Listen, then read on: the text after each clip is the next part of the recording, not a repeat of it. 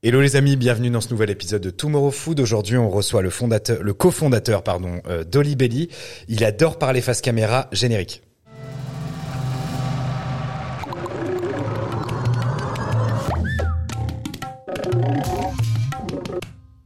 Oh, cette fois-ci, c'est la bonne. Bien joué. Arthur. Salut Nicolas, comment ça va? Ça va bien et toi? Bah écoute, ça va super. On est plus qu'honoré euh, de se recevoir sur le plateau de Tomorrow Food. Nicolas Allary, euh, cofondateur d'Olibelly, qui adore parler devant son smartphone. Putain, j'ai l'impression là de regarder une story. Il y a quelque chose qui va pas. Tu es mon smartphone aujourd'hui. exceptionnel. Ok Nicolas, euh, du coup on va attaquer et mettre les deux pieds un peu dans le plat euh, euh, pour euh, les, té- les sp- téléspectateurs. Oui, on est déjà à la télé. Pour les spectateurs qui nous euh, qui nous regardent et qui ne connaissent pas Olibelli, Nicolas, est-ce que tu peux nous raconter un petit peu l'histoire? Qu'est-ce qui t'a amené à toi et ta compagne Sarah? Qu'est-ce qui vous a amené à, à, à se lancer dans cette aventure? C'est le voyage en fait. C'est-à-dire que nous, Sarah et moi, voilà, on est, on est tous les deux français, on a grandi en France et on connaissait un type de restauration. Voilà, on allait au resto avec nos parents pour les occasions, pour les trucs un peu, un peu spéciaux. Et euh, quand on a terminé nos études tous les deux, on a voulu voilà voir autre chose et on est parti à Vancouver. C'était un peu le plus loin, le plus facile, le plus dépaysant. Et, euh, et là-bas, on a déjà vu une autre manière de sortir, une autre manière de manger, quelque chose de beaucoup plus démocratisé. T'attendais pas forcément les grandes occasions ou les samedis pour faire euh, voilà aller manger un morceau. Donc là on s'est dit ok, on avait on était jeunes, on était tu vois un peu un peu impressionnable, on avait genre 22 23, on dit ok, c'est cool, ça peut être ça peut être autre chose. Et aussi un truc qu'on a découvert à Vancouver, c'est l'entrepreneuriat parce que je sais pas si c'était ton cas mais moi quand j'étais au lycée quand t'as 15 ans, euh, tu vas voir la conseillère d'orientation, elle regarde tes bulletins, elle dit tu veux faire quoi? Moi je dis bah, j'aime bien le cinéma, elle m'a dit ok cinéma, t'as ça comme nanan, tu peux faire ça. Et jamais on m'a dit sinon tu peux aussi commencer un business. C'est jamais proposé à aucun moment, tu vois. Et donc il a fallu que j'attende voilà d'avoir 20, 20 20 plus d'années pour aller à Vancouver et voir des mecs de mon âge qui étaient là bah voilà moi je vais faire une marque de fringues, je vais faire euh, je vais je vais faire des films, je vais je vais faire des chaussures etc. Et en fait ça a fait grave un switch dans notre tête en se disant ok il y a une il y a il y a un parcours qui est alternatif qu'on nous a jamais proposé c'est de faire son propre truc. Donc ça c'était la première euh, je raconte souvent cette histoire comme étant le, le premier tournant entre guillemets. Trois années passées à Vancouver, très très cool. Le visa se termine et on n'était pas prêt à rentrer, donc on est parti en Australie à Melbourne, parce qu'il y a beaucoup d'Australiens à Vancouver, donc on, s'était fait un peu des potes. On est parti à Melbourne et le deuxième clic, le deuxième switch, euh, en parlant de, de, de, restauration et de manger différemment. Je me rappelle, on a fait notre premier petit déj. Sarah est arrivée un peu avant moi. Elle m'emmène prendre le petit déj dans un truc qui s'appelait Auction Room. Et tu rentres dans cette espèce de fat endroit trop magnifique, une ancienne euh, salle aux enchères, etc. Et là, il y avait des cuistots. C'était genre 8h30, tu vois. C'était le matin. Et il y avait des cuistots qui étaient en train de cuisiner. C'était le coup de feu à 8h30, tu vois, limite. et ils faisaient des cafés, machin et tout. Et les gens, ils mangeaient, mais ils mangeaient pas... euh, tu vois, genre un cookie, quoi. Ils mangeaient, ils mangeaient, quoi. Et j'étais là, qu'est-ce qui se passe? Ça sentait la bouffe, euh, salée. euh, Et ça, ça nous a grave fait kiffer. Et voilà, à partir de ce moment-là, l'entrepreneuriat d'un côté, plus cette, ce, ce modèle de restauration qui nous correspondait grave. On n'est pas vraiment des gens du soir. On- le matin, c'est vraiment là, voilà. C'est- C'est c'est- là, ça, c'est ce qu'on aime. Et du coup, on, a tout aligné pour aller vers ça. Donc moi, je me suis, je me suis reconverti à la restauration sur le tard euh, à Melbourne. Ça a cuisiné déjà trois ans de visa là-bas, ça c'est terminé, on est rentré à Paris, il y avait pas vraiment d'endroit qui proposait ce genre de cuisine. Et on s'est dit ok c'est pour nous on y va. Et on a ouvert euh, on s'est mis à bosser sur Olibelli et en neuf mois on a on a créé ce qui était le premier Olibelli ouvert octobre 2013 Exactement, en octobre 2013. Et là, l'aventure commence. Ouais. Comment ça se passe le début? Le début le début pour moi le début c'est vraiment les, les neuf mois avant où il a fallu rentrer d'Australie avec un concept qui était euh, J'aime pas le terme de concept, pourquoi je l'utilise, mais euh, avec une idée, euh, tu vois, euh, qui était vraiment novatrice, j'ai envie de dire. Et quand on est allé voir les banques, il faut le dire, quand on est allé voir toutes les banques, on a enchaîné les rendez-vous et qu'on on avait, tu vois, on avait un peu des pailles dans les yeux, on expliquait nos trucs et tout, on était là genre mais quoi, mais des œufs, mais le matin, mais pourquoi? Et tu vois, et donc du coup il y a eu l'aventure, elle a commencé là, vraiment comme et pas éduquer, encore un terme que j'aime pas, mais partager la vision pour que les mecs disent ok il y a quelque chose. Et euh, donc voilà avoir ce premier prêt de la BNP pour vraiment pas grand chose à l'époque et construire ce resto avec peu d'expérience, en tout cas en tant que restaurateur. On avait taffé un- dans la restauration un petit peu, beaucoup moins que d'autres, et, et se lancer là-dedans. Et, et- et le début c'était compliqué parce que euh, je te dis c'était nouveau, donc il a fallu vraiment euh, expliquer beaucoup, beaucoup, beaucoup. Il y avait beaucoup de choses qu'on voulait pas faire non plus. On voulait pas faire de toast à l'avocat et tout ça qui aurait pu nous permettre plus facilement de de, de, de, de se faire comprendre. Et voilà, à force de euh, montrer mon visage et raconter ma vie, et expliquer comment on voulait faire les choses et comment on voulait pas faire les choses, et dès le début en fait, en étant super transparent et puis en ayant une ligne de conduite aussi, en faisant pas tout et n'importe quoi, Mhm. euh, bah ça, ça a pris. Mais c'est sûr que le début, c'est, toujours compliqué les débuts. Tout ça, c'est quelque chose que euh, vous avez appris à partir du moment où vous avez ouvert, ou euh, c'est un truc que vous aviez anticipé en disant, enfin, est-ce que tout ça, tu l'avais non pas forcément calculé, mais posé quelque part avec Sarah, ou, ou au contraire, c'est en ouvrant que vous avez dit, bon, on va tenter ça, on va tenter ça, on va tenter ça? Je pense que en fait l'année quand on a su qu'on on a essayé d'aller voir un avocat de l'immigration quand on était en Australie, on voulait rester. Elle nous a dit c'est mort, ça va pas se faire. Donc on a su à peu près six, six mois un an avant qu'on allait rentrer. Le temps qu'on a eu euh, un petit peu en sursis, enfin l'année qui restait, euh, on l'a passé à réfléchir à ce qu'on allait faire après. Et en fait on avait pas mal réfléchi à ce qu'on voulait faire en rentrant. Quand on est arrivé, en gros, on avait fait une sorte de business plan mental qui était assez abouti. Et après- Business plan mental, ça, c'est très voilà, c'était, il y avait plein de détails auxquels on avait déjà réfléchi. Et quand on est arrivé, qu'il a fallu se poser et vraiment coucher tout ça dans un vrai business plan et aller voir du monde, en fait, on avait déjà mis pas mal de, de contours au projet, tu vois. Mhm. Et après, euh, l'idée de faire ou pas faire, euh, bon après on s'est raté aussi, hein, sur pas mal de trucs, mais euh, ouais, je crois t'as un exemple, là? Euh, sur quoi on s'est raté? Non, il y a eu des plats qui ont pas pris, il y a eu des, des horaires. Au début, on était ouvert, par exemple, au début, on était ouvert 6-7.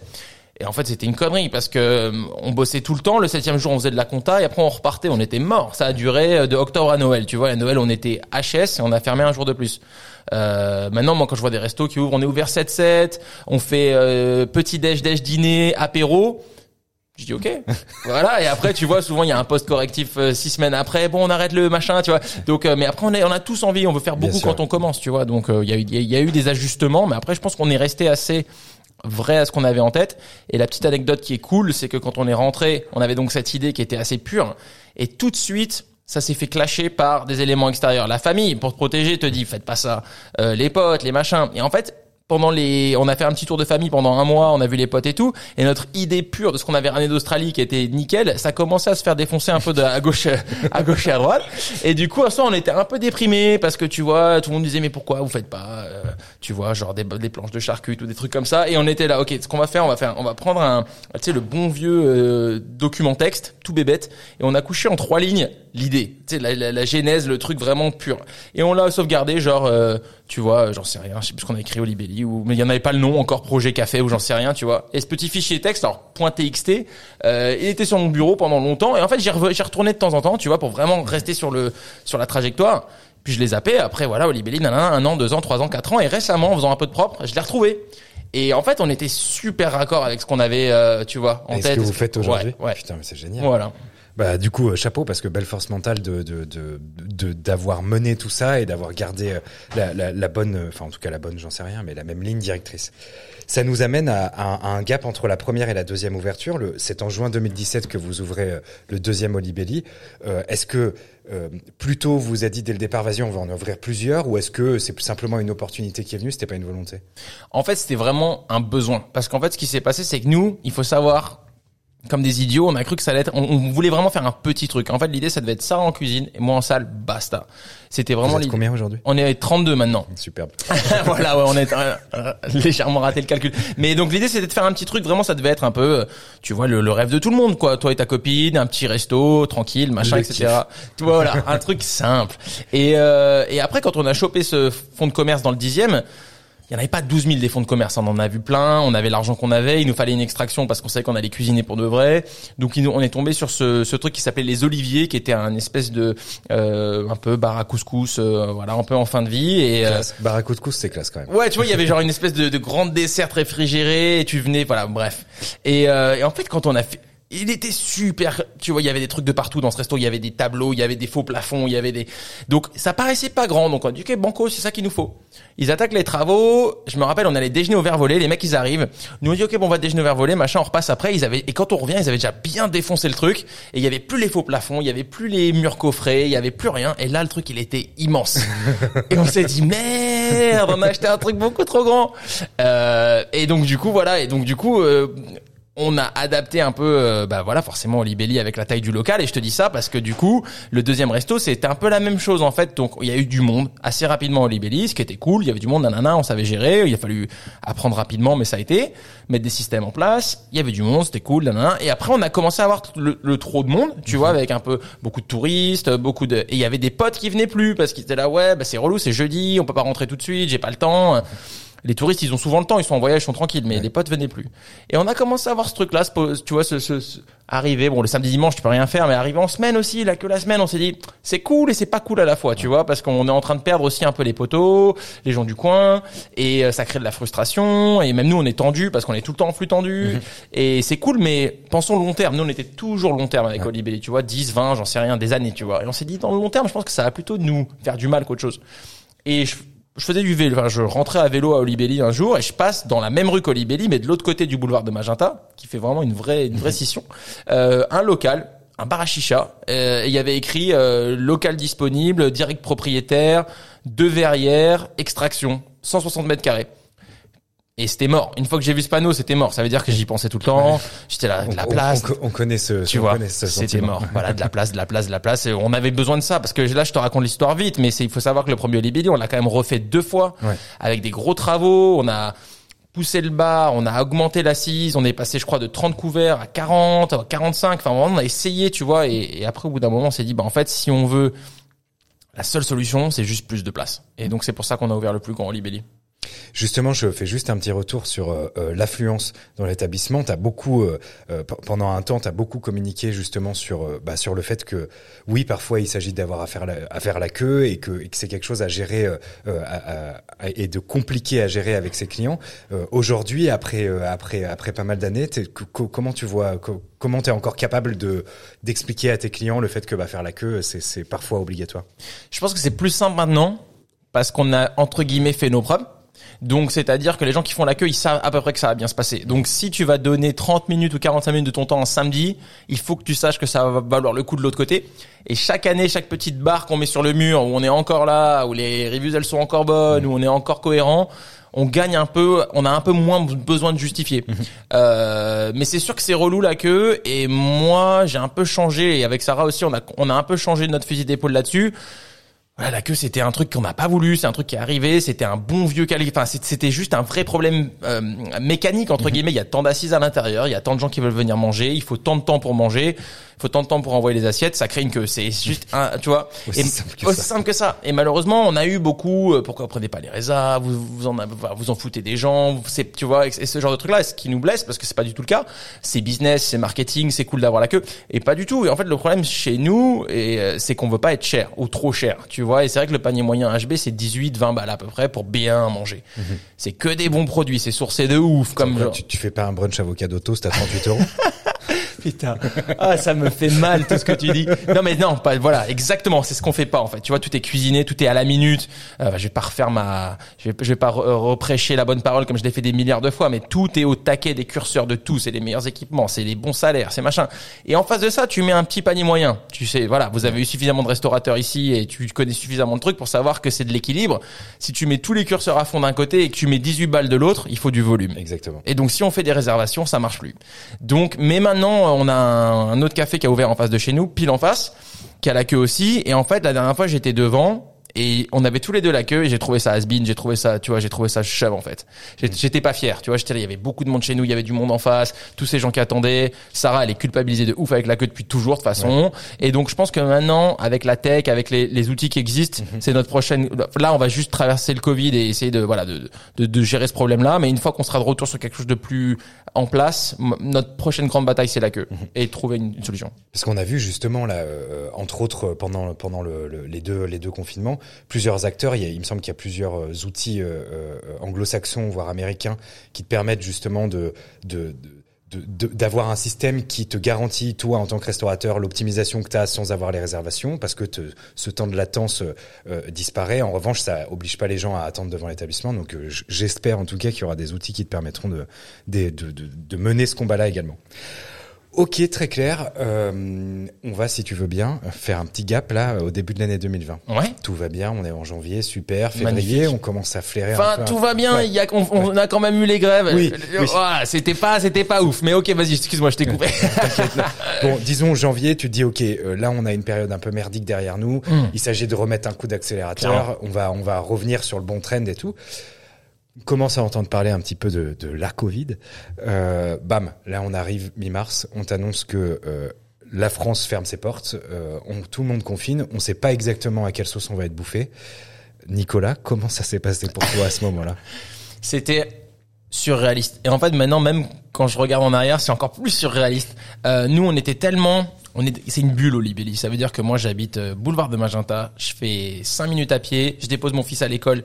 Euh, passage du bail, je vais à Olibellis 19, ça va les gars, ça va les gars, je bois un café, je vais au 5, il y a mon bureau, ta ta et ça c'est ma journée, 16h45, je récupère mon fils, on rentre à la maison, grosso merdo, ça ressemble à ça.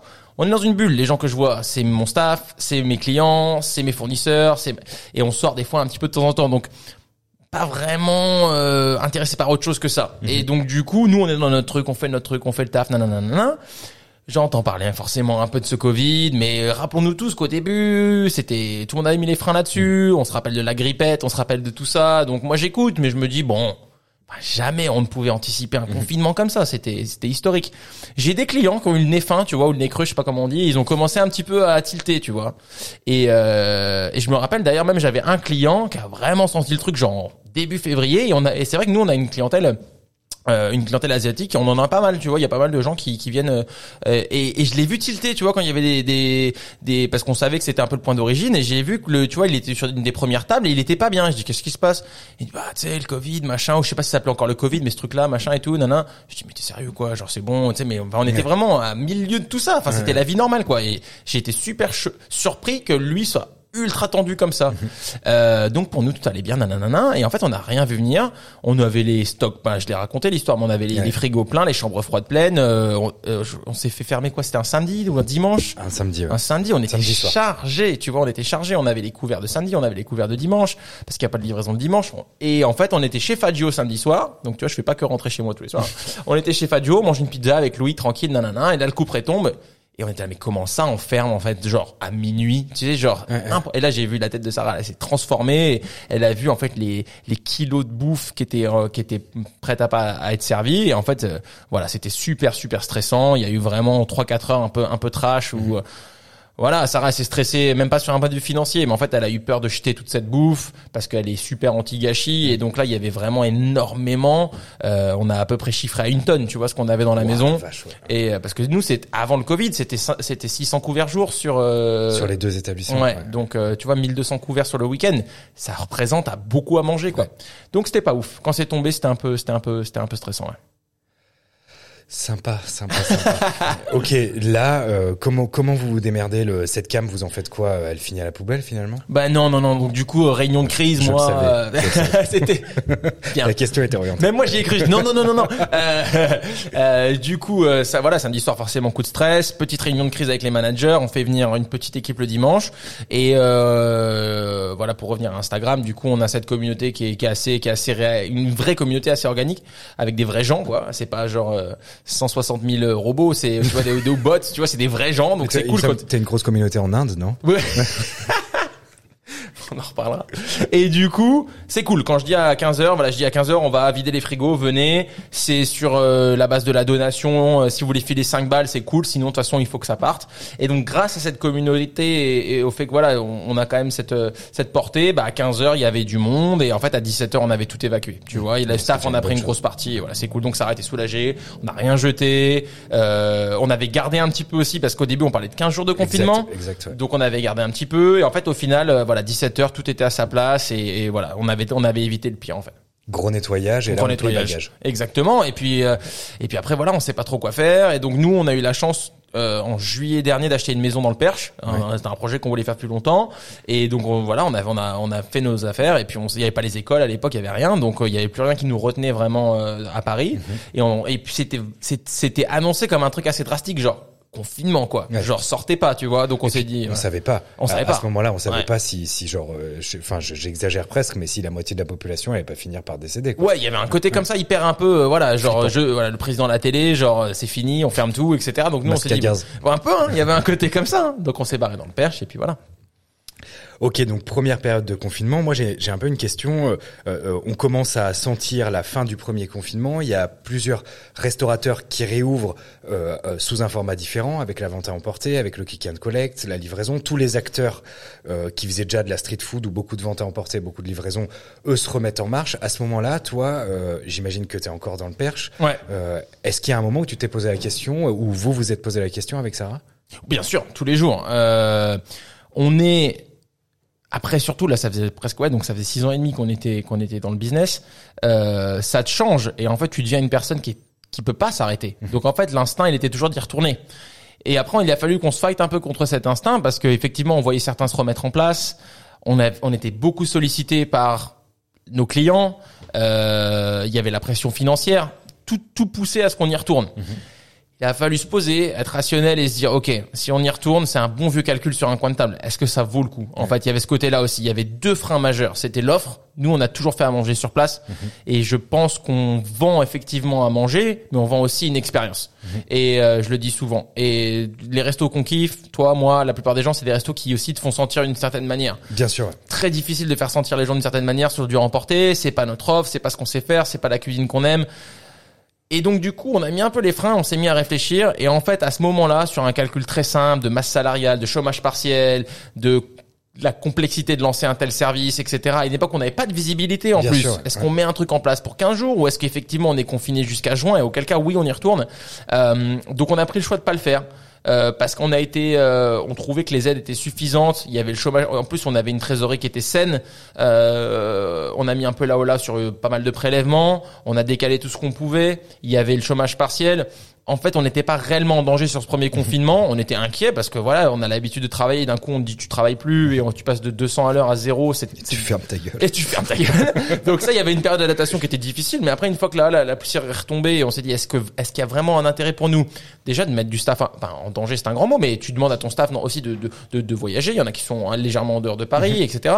Donc est-ce qu'on va demander cet effort à notre à notre staff? Est-ce qu'on va investir dans tous les emballages, dans toute cette logistique pour on sait pas, ça se trouve on peut repartir dans 15 jours, dans un mois, etc la réflexion de l'époque, c'était restons tranquilles. Et aussi, au bout d'un moment, on s'est dit peut-être que c'est une opportunité pour nous qui travaillons vraiment fort depuis 7 ans ou 6 ans et demi. On a un petit garçon maintenant en Ouais. plus. On s'est dit, tu sais quoi, on va le prendre comme un, c'est une parenthèse dans la vie. Et on a cette maison, on a ce petit garçon. On nous dit, vous pouvez pas travailler. Ce qui arrivera peut-être plus jamais. À l'époque, on se disait, ça n'arrivera plus jamais. Vraiment, hein, tu parlais aux autres restaurateurs et ceux qui avaient fait le choix de rien faire te disent, c'est, c'est genre une opportunité unique. Ouais, bien sûr. Tu vois, tu peux ne pas travailler là pendant un petit moment. On l'a prise en fait. On s'est dit ok, on fait comme ça. Et quand on on a demandé à notre staff aussi, on a dit vous êtes comment vous financièrement? Avec 84%, ça va ou pas? Ça va. Bon bah ok. Vous êtes content? Ça va le confinement? Ça va. Bon bah ok, on reste tranquille alors. Et puis on attend que ça passe. Ok, très bien. Bah justement, tu vois, j'allais te demander avec le staff comment ça s'est passé, mais a priori, Hmm. ça s'est bien passé. Mais c'est vrai que tu, tu soulèves ce point-là. euh, euh, effectivement, euh, il y, a- il y, a, il y a pour beaucoup de restaurateurs ce truc de se dire, pour la première fois de ta vie, en tout cas depuis euh, X nombre d'années que tu as ton établissement, tu te retrouves à euh, aussi apprécier peut-être un peu le temps qui passe, à pouvoir euh, faire d'autres trucs. Typiquement, tu parlais de, de, de passer du temps avec ton fils, de, Mm. de bosser sur euh, ta maison dans le Perche. Nous, on en a vu deux trois qui se sont fait pousser les cheveux, qui ont fait les, qui ont fait les, des, des purges, des cures. Des, Ouais, les ouais. mecs, tu les voyais, c'était là, waouh, mec, c'est la vie, putain, mon gars. Ça fait 15 ans que je bosse, je savais même pas ce que c'était de pas faire quelque chose plus de trois jours d'affilée, tu vois. Et, et, et justement, si, enfin, j'ai presque envie de te dire, cette trésorerie saine, le, le, le fait que vous ayez pu aussi être dans les bonnes conditions, ce qui n'était pas le cas euh, pour le coup de tout le monde. hein. Il, y en, a certains qui étaient, qui étaient euh, à l'euro près, ceux qui ont ouvert il y a pas longtemps Ah oui. ou qui, qui, ont, qui ont essuyé beaucoup de, beaucoup de soucis. Enfin, Bien sûr. Euh, ok, donc là, euh, on passe le premier confinement, ça réouvre avec un proto- protocole pour le coup très strict. Ouais. Si mes souvenirs sont bons, vous avez vraiment pris ça euh, au pied de la lettre et vous avez tenté de communiquer. Comment ça s'est passé un petit peu pour vous? Alors le retour, du coup, nous, on est maintenant, moi, ce que je considère euh, à mon échelle. Hein, ça, c'est minuscule à comparer à certaines structures, mais pour moi, on est quand même un gros restaurant. On a 32 salariés, on reçoit des centaines de personnes par jour. Vient avec ça une certaine responsabilité. Du coup, on s'est dit voilà, si on y retourne, on y retourne clean. On va pas commencer à essayer de gratter des centimètres entre les tables, etc. De toute façon, on va perdre de l'argent. De toute façon, ça, il faut faire la paix avec ça tout de suite. Ouais. L'époque d'or où Olibelli tournait très fort tout le temps, euh, les tables un petit peu serrées, euh, la queue dehors et on y va, tu vois, du de tôt à tard. Nous, on avait réussi à établir un modèle quand même. C'était notre force. On parlait de volume tout à l'heure. On ouvrait à 9h, il y avait du monde à 9h. On fermait, on fermait la cuisine à 16h, il y avait du monde à 16h. Et Ouais. de 9h à 16h, 7 heures de service continu, on servait. Attends, si tu me dis 600 couverts sur deux établissements, en tout, t'as combien de places assises? J'avais euh, au 5, il y avait un peu moins de 100 couverts. Et au 19, qui est beaucoup plus petit, on a une vingtaine de couverts. oh, Une jolie rotation. Même On Big Mama Ah. peut commencer à pallier, à, à- à pallier un petit peu. hein. Mais tu vois les Formule 1 quand les mecs ils, arrivent et que c'est bip bip, on change les machins. Nous c'est ça, il y a une table de deux qui part, c'est genre euh, reset, couvert, tac tac tac. Donc on a vrai qu'on avait ce système qui marchait bien, on avait un staff bien formé, et donc il fallait abandonner de façon euh, cette époque-là. Elle était, c'est révolu. Pour un moment, ça marchera plus comme ça. Donc à partir du moment-là, on a commencé à faire euh, ce qu'on nous a a demandé, on a écarté les tables, on en a enlevé un paquet. Euh, et puis voilà, Sarah en plus, elle est vraiment très très chaude de ses de ses workflows, de ses organisations, donc les petits sprays, les machins, les on était vraiment en place, on faisait un truc qui était qui était carré, on a investi dans des plexis. Enfin vraiment, l'idée aussi c'était de si on reconfine ou si ça repart en sucette, on pourra pas venir nous chercher. Tu vois, il y avait ce côté-là aussi.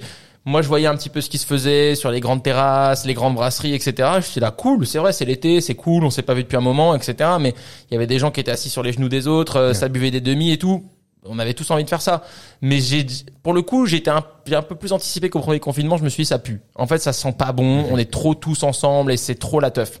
Et je me suis dit, au moins, HB, si on regarde un petit peu, parce que de toute façon, les gens oublient pas, hein, si on repart en confinement, on aura notre conscience pour nous. Mhm. On a fait ce qu'il fallait.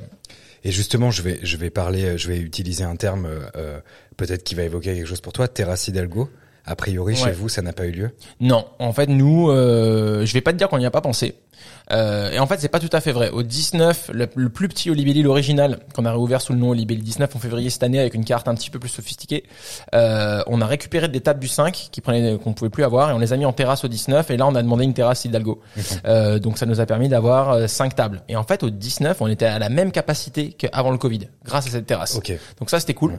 Euh, après c'était bricole, hein, tu vois, c'était on a trouvé, euh, j'avais documenté toute l'aventure sur les parasols sur Instagram et tout. Enfin c'était vraiment route quoi. Ça m'a rappelé les débuts, mais c'était cool.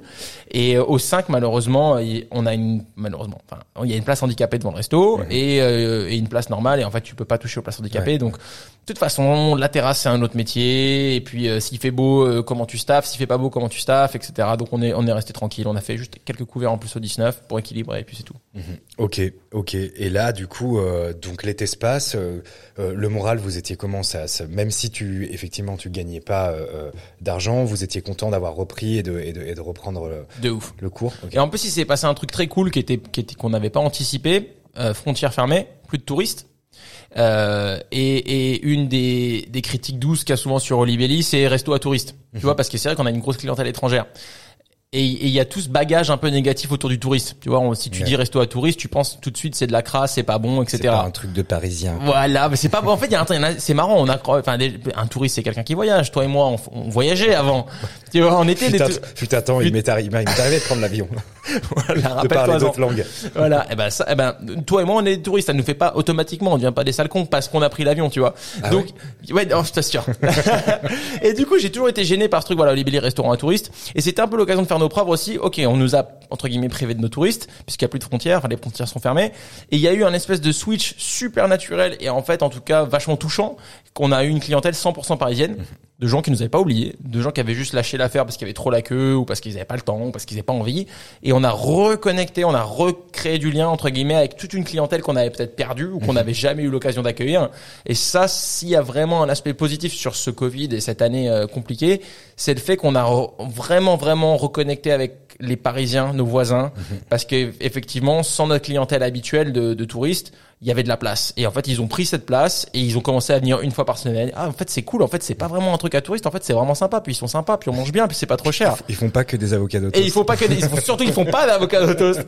Et du coup, en fait, ils sont venus une fois, deux fois, trois fois. Et en fait, on a plutôt très bien travaillé cet été avec une clientèle parisienne. Et ça, c'était notre revanche de dire voilà, on n'est pas, c'est pas un truc à touristes. C'est un truc à tout le monde. Et euh, en, en, termes de tickets sur l'été, de tickets moyens, sans forcément parler de montant, mm. euh, est-ce que tu as senti une évolution? Est-ce que le ticket était un peu plus était un, peu plus, élevé, je crois. Ouais, ouais. Dans mon souvenir, on était légèrement au-dessus. Au lieu d'être à 18-20, on était à 20-22 il y avait une volonté de se faire plaisir, de kiffer un petit peu. Euh, on a bien travaillé cet été. C'est ça qui était difficile avec ce deuxième confinement, c'était qu'on reprenait un élan. Euh, c'est dur de relancer deux restos, de recréer de l'envie, de tu vois, et tout le monde a faim, tout le monde push son truc. Et c'est vrai que on, a, on bossait plutôt pas mal. Et, et, c'est ce que je regrette le plus avec ce deuxième confinement, c'est qu'on était vraiment, on était en train de prendre de la vitesse. Ça c'est dommage. Parce que justement, on arrive, on arrive du coup, c'est la rentrée, ça continue, comme tu le dis, euh, une bonne, une bonne dynamique.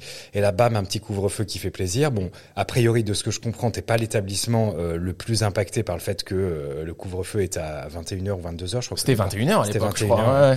Euh, en revanche, par contre, on commence à reparler d'un, confinement à nouveau.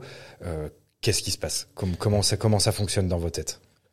Je crois qu'une fois de plus, il y a un petit peu de, on était un petit peu en, en déni. Euh, pas possible. Pour moi, on peut pas se le permettre. L'État y retournera pas. Ça a coûté trop cher la première fois. De tout cet été, on nous a expliqué, on nous a raconté combien ça avait coûté à longueur de journée. Ça a coûté tant le chômage partiel, ça a coûté tant les aides pour moi, on n'avait pas les moyens de s'offrir un deuxième confinement. En fait, je, je m'attachais un peu à ça comme une bouée de survie. Je me disais, ils vont pas le faire parce que c'est trop cher et parce qu'ils ont pas les moyens. Donc je me dis non non non non, il y aura pas de deuxième confinement, tu voilà. Et je j'ai ouais. je me suis trompé. Et euh, non voilà, j'avais pas envie de m'arrêter parce qu'on était reparti, parce que tout se passait bien, parce qu'on avait un bon rythme, parce qu'on était clean, parce qu'on était organisé. Et au final, on avait appris, et c'est ce qu'il répète tout le temps, il faut apprendre à vivre avec le virus, tu vois. Et on avait un peu appris à vivre avec le virus. Enfin, vraiment, euh, on était, voilà, le staff faisait gaffe. Euh, on a revu plein de systèmes, on a mis la musique moins fort pour que les serveurs aient pas besoin de se rapprocher trop des mhm. clients, écrit à travers le masque, enfin des conneries, on a fait des meetings, on a, on était bon, on était en place, ça fonctionnait. Et en fait, quand le deuxième euh, confinement est tombé, ça fait, attention, ça peut pas faire mal, aussi mal que la première fois. En gros, ça t'est déjà arrivé, et ça t'arrive encore, il y a ce côté, ok, on y retourne, tu vois. Et en fait, on, bah, on avait un peu senti le truc venir, donc cette fois-ci, il y a presque plus rien dans les frigos on a nettoyé, rangé en 4 heures, et puis en fait c'était genre, on est devenu presque bon à ça, quoi. tu vois tu, tu seras bien meilleur à chaque fois que tu fermeras l'établissement. Ah bah là le troisième, je suis chaud, ça va prendre 10 minutes. Hein. je te l'espère pas, putain. Putain, c'est clair. Et justement, du coup, euh, venons-en. Donc là, on est au moment où on tourne euh, cette émission, on est pendant le deuxième confinement. On est d'ailleurs 2024, on est toujours en confinement. Exceptionnel, exceptionnel. Euh, on est d'ailleurs le lendemain des annonces du président. On espère que euh, déjà, je sais pas exactement quel jour tu vas passer, mais potentiellement, ce sera peut-être même après le 15 décembre. Donc ça se trouve, au moment où vous verrez cette émission, on pourra marcher, on sera libre. Joyeux Noël. On pourra, aller... on pourra, aller... à Marseille si on a envie d'aller à Marseille. La folie Marseille. Euh, ok, donc là, du coup, moi j'ai envie qu'on mette le doigt sur un truc. C'est euh, la décision que vous avez prise de vous lancer du coup dans la vente à emporter, euh, le click and collect pas forcément. Ouais, si, si, aussi, et, ouais. et la livraison. Et j'ai vraiment envie que tu nous expliques euh, assez simplement comment, euh, enfin déjà pourquoi et euh, comment. Parce que euh, vous avez le mérite de faire les choses et de les faire à fond chez Olibelli et nous on adore ça. Ah bah c'est cool, c'est gentil.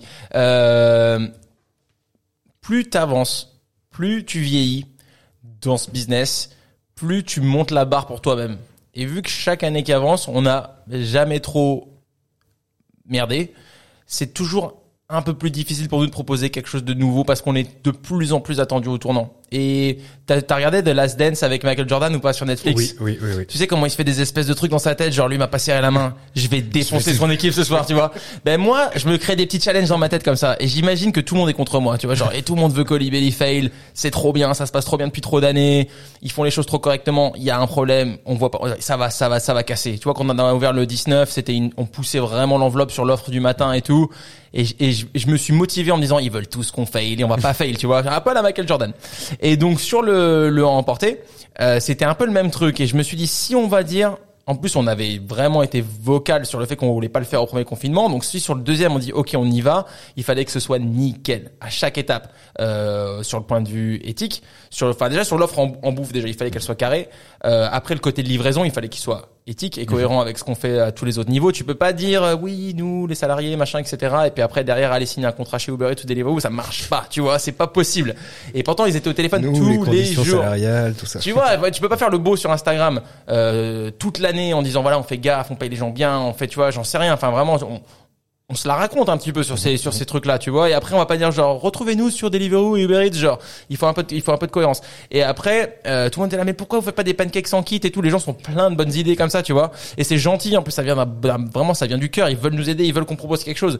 Sauf que moi derrière j'ai une partenaire qui s'appelle Sarah Mouchot et qui euh, c'est mort. Il y a pas de gâchis il y a pas de boîte et elle me dit ok bon on va faire un savory stack. Donc t'as un emballage pour les trois tranches de bacon puis après le beurre de bourbon est dans un petit truc en plastique puis après le sirop d'érable est dans un petit truc en plastique puis la pâte. Elle m'a dit on va se retrouver avec 6 7 8 emballages pour un plat, on va en faire 100 par jour, ben voilà, ça va où? Et je dis ok, c'est une bonne, c'est une bonne euh, réflexion.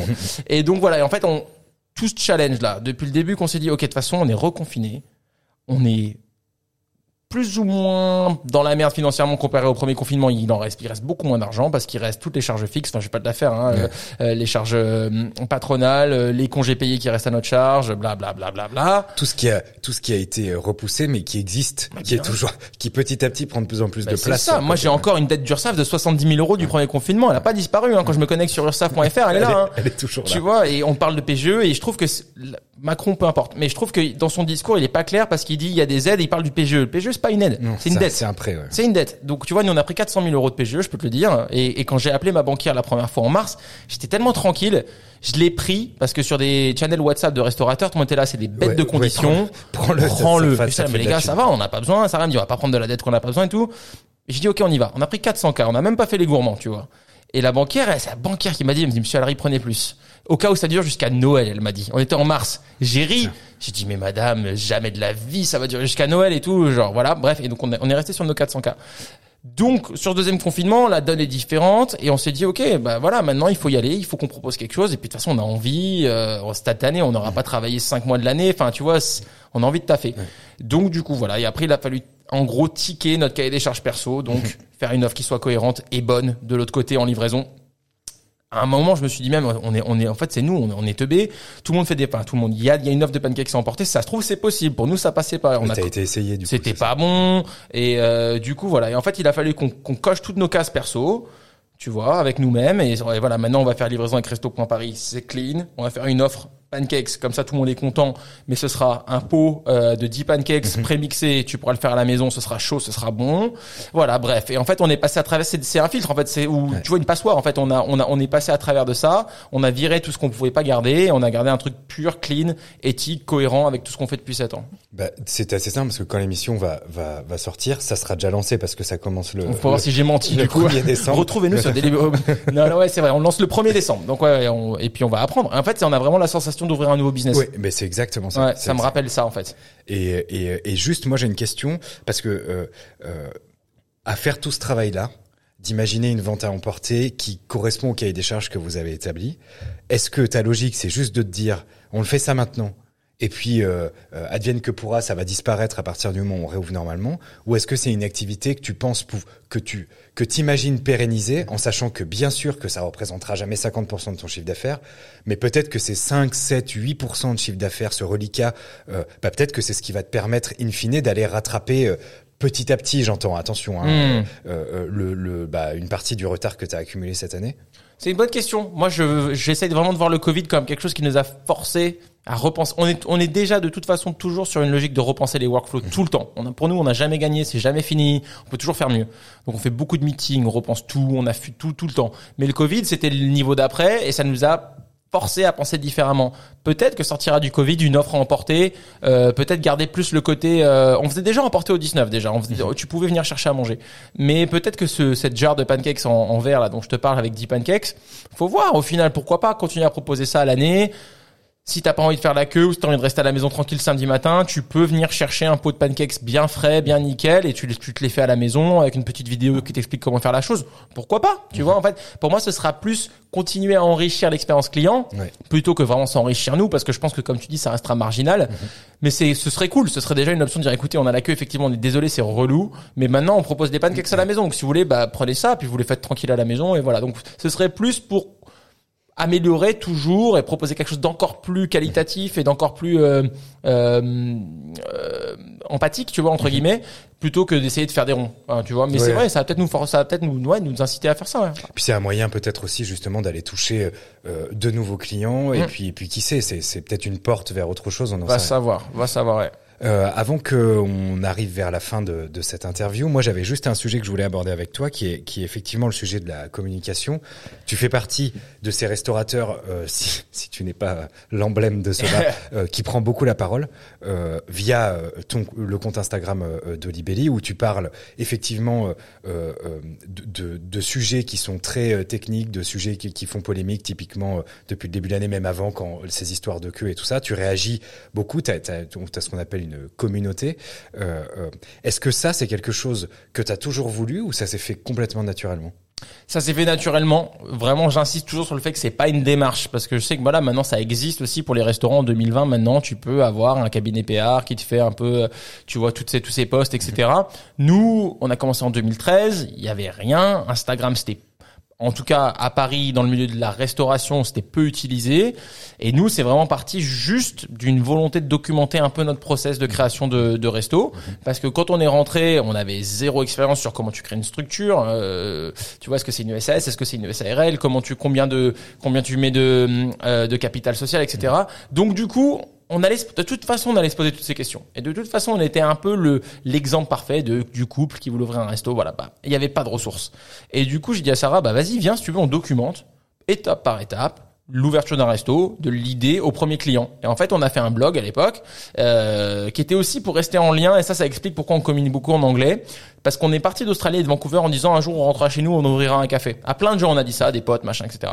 Et, le, donc c'était à moitié un journal de bord et à moitié une ressource, mais on voulait aussi rester en contact avec tous les potes qu'on avait laissés derrière. Donc c'est pour ça qu'on parlait anglais. C'est pas pour se la raconter, c'est pas pour faire genre. C'est juste parce que si on leur disait en français qu'aujourd'hui on avait un rendez-vous à la banque, ça allait pas leur dire plus.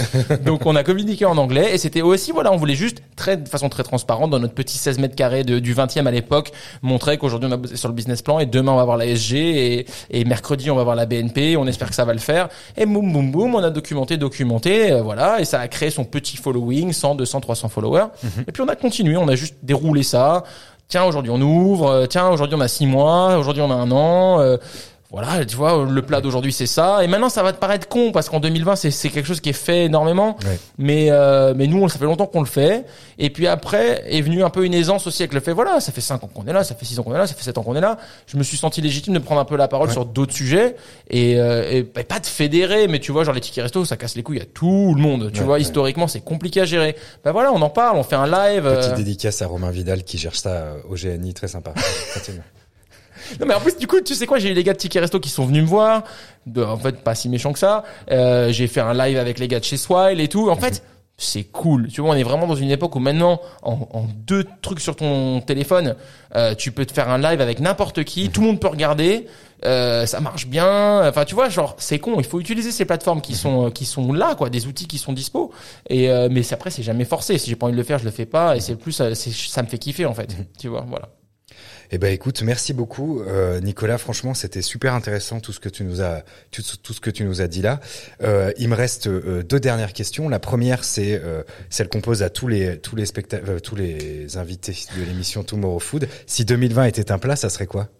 Si 2020 était un plat, ce serait quoi?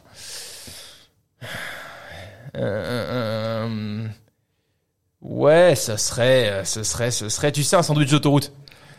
Les bons donuts. Ah, tu, tu les vois ou pas Les triangles. je les adore.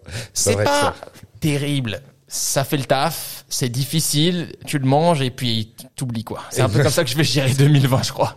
ok, bah écoute, très bien. Et ma deuxième question, c'est si là, demain, je te dis, ok, euh, on rêve d'inviter un mec ultra inspirant, un mec vraiment costaud, toi là, tu penses à qui?